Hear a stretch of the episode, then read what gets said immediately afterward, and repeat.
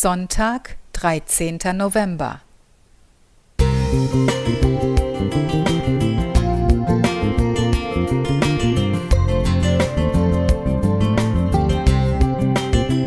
Ein kleiner Lichtblick für den Tag.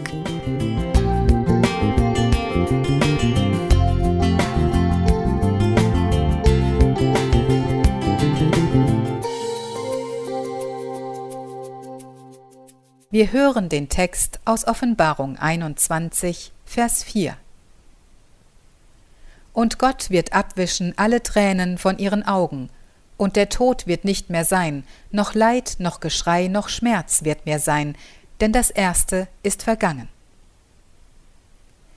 Manchmal frage ich mich, wie viel ein Mensch ertragen kann. 2019 starb mein Papa an Krebs, und 2020, nur ungefähr ein Jahr später, verlor ich meine Mama völlig unerwartet durch eine Lungenembolie. Leider gehören Leid und Tod in diese irdische Welt. Ich freue mich schon jetzt unbeschreiblich auf die neue Erde, die Gott für uns schaffen wird, auf der es keinen Tod, kein Leid, keinen Schmerz oder ähnliches mehr geben wird. Gott wird abwischen alle Tränen. Was für eine wunderbare Verheißung. Ich weiß aber auch, dass Gott schon jetzt mit mir weint und trauert, mich liebevoll tröstet und lauter Segnungen und Überraschungen für mich bereithält. Ich bin Gott unendlich dankbar für all die lieben Freunde und Verwandten, die mich trösten und für mich da sind, und für die Bibelstellen und Lieder, an die Gott mich erinnert. Darüber hinaus empfinde ich tiefe Dankbarkeit für all die schönen Erlebnisse und die intensive Zeit, die ich mit meinen geliebten Eltern verbringen durfte und die immer in meinem Herzen bleiben wird.